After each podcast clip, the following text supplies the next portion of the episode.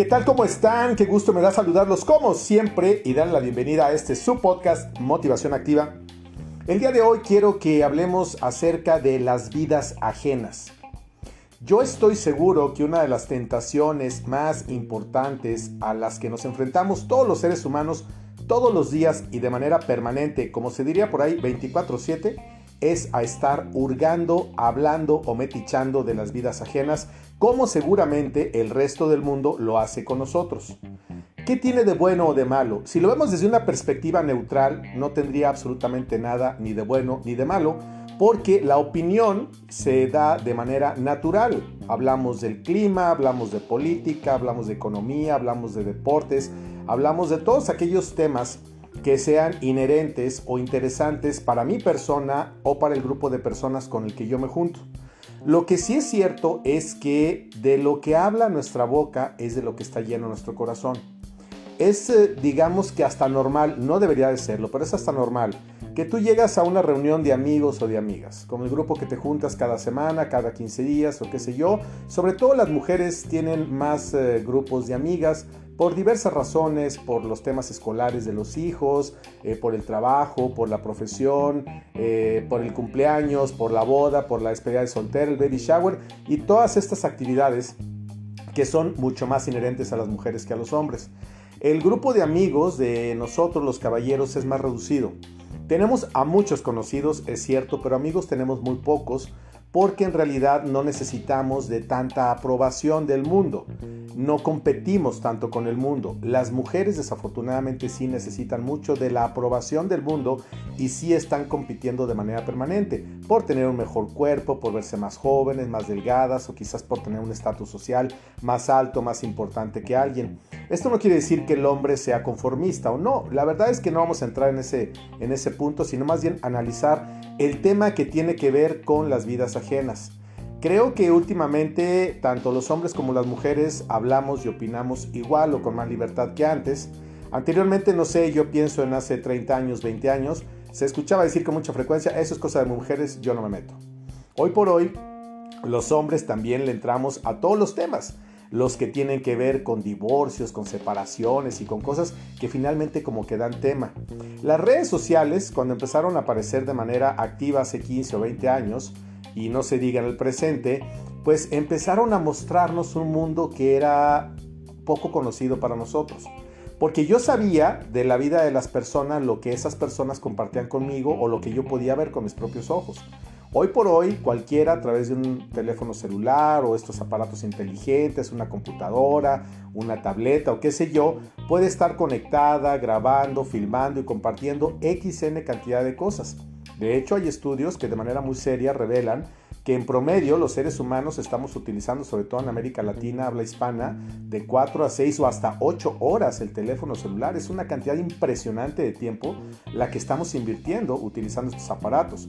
Quizá algunas personas le den un buen uso, pero la gran mayoría creo que no, porque te metes a una red social, sobre todo estas son muy divertidas y de pronto ves videos y memes y no sé cuántas cosas más y se te va la vida, se te ve el tiempo. Cuando digo se te va la vida, literalmente se te va la vida, porque todas esas horas que nosotros estamos invirtiendo en ver chistes, comentarios, eh, bromas, videos que pueden ser divertidas, pero todo ese tiempo que estamos invirtiendo es un tiempo que está perdido y que nunca vamos a poder recuperar. Nunca de los nunca, porque una hora que ya se fue quedó perdida y cada instante, cada segundo, cada minuto, cada hora, cada día, cada semana, cada mes, cada año y etcétera, etcétera, es algo que está creciendo en nuestra edad y que va disminuyendo nuestro tiempo en la tierra. Entonces, qué pena que en el juicio personal, que en el juicio final, nosotros lleguemos ante la presencia de Jesús de Nazaret y nos pase toda nuestra vida en unos cuantos segundos y nos demos cuenta que una parte importante de esa vida, sobre todo en los últimos años, nos la pasamos hablando a los demás, criticando a los demás o deseando la vida de los demás. Todos tenemos a personas que quizá podamos admirar, algún escritor, algún cantante, algún pintor, algún premio Nobel, qué sé yo, todos tenemos a alguien a quien seguimos. Tú en las redes sociales sigues a tus amigos o sigues a personas que te aportan algo. Yo tengo un universo de poco más de 100 mil seguidores en todas las redes sociales, en las cuentas y en todo lo que tengo manejo.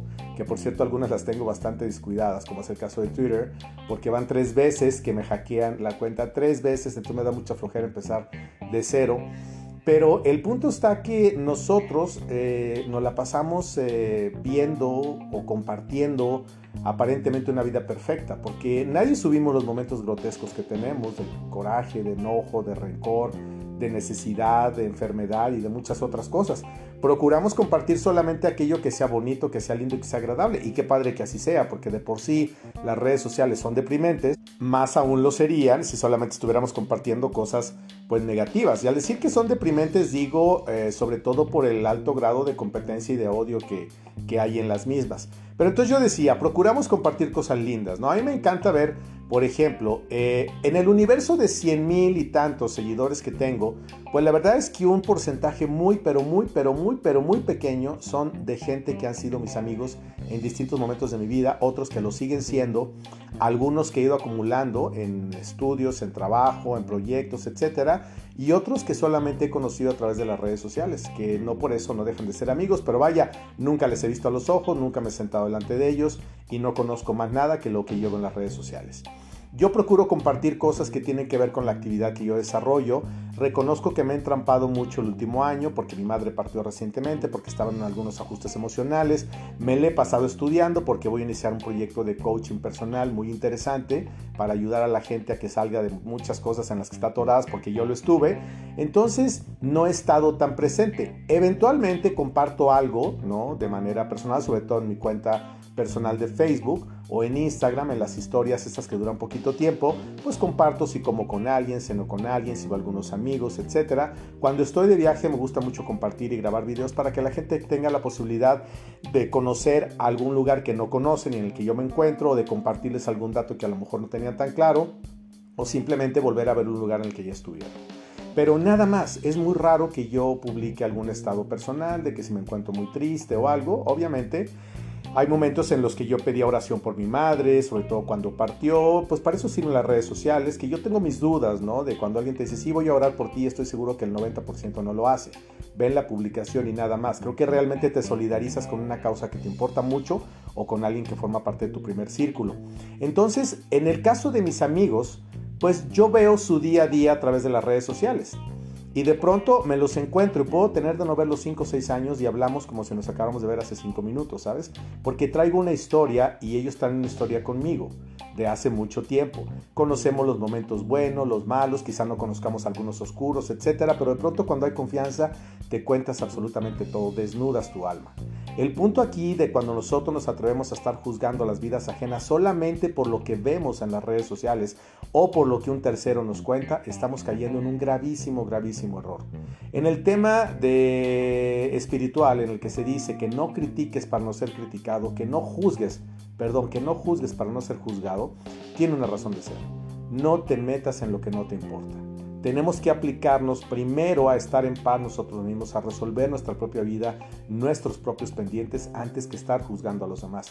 A mí, de verdad, lo digo de todo corazón, de verdad, me encanta ver los logros de las personas.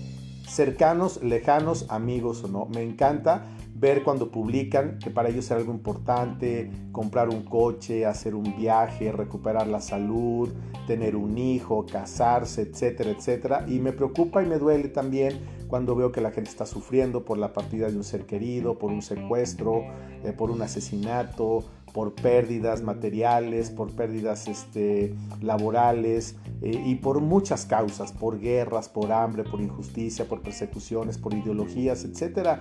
Hoy por hoy el mundo está viviendo este mundo contemporáneo en una guerra permanente en la que nadie está de acuerdo con nada y estamos juzgando con una manera muy ligera la vida de los demás.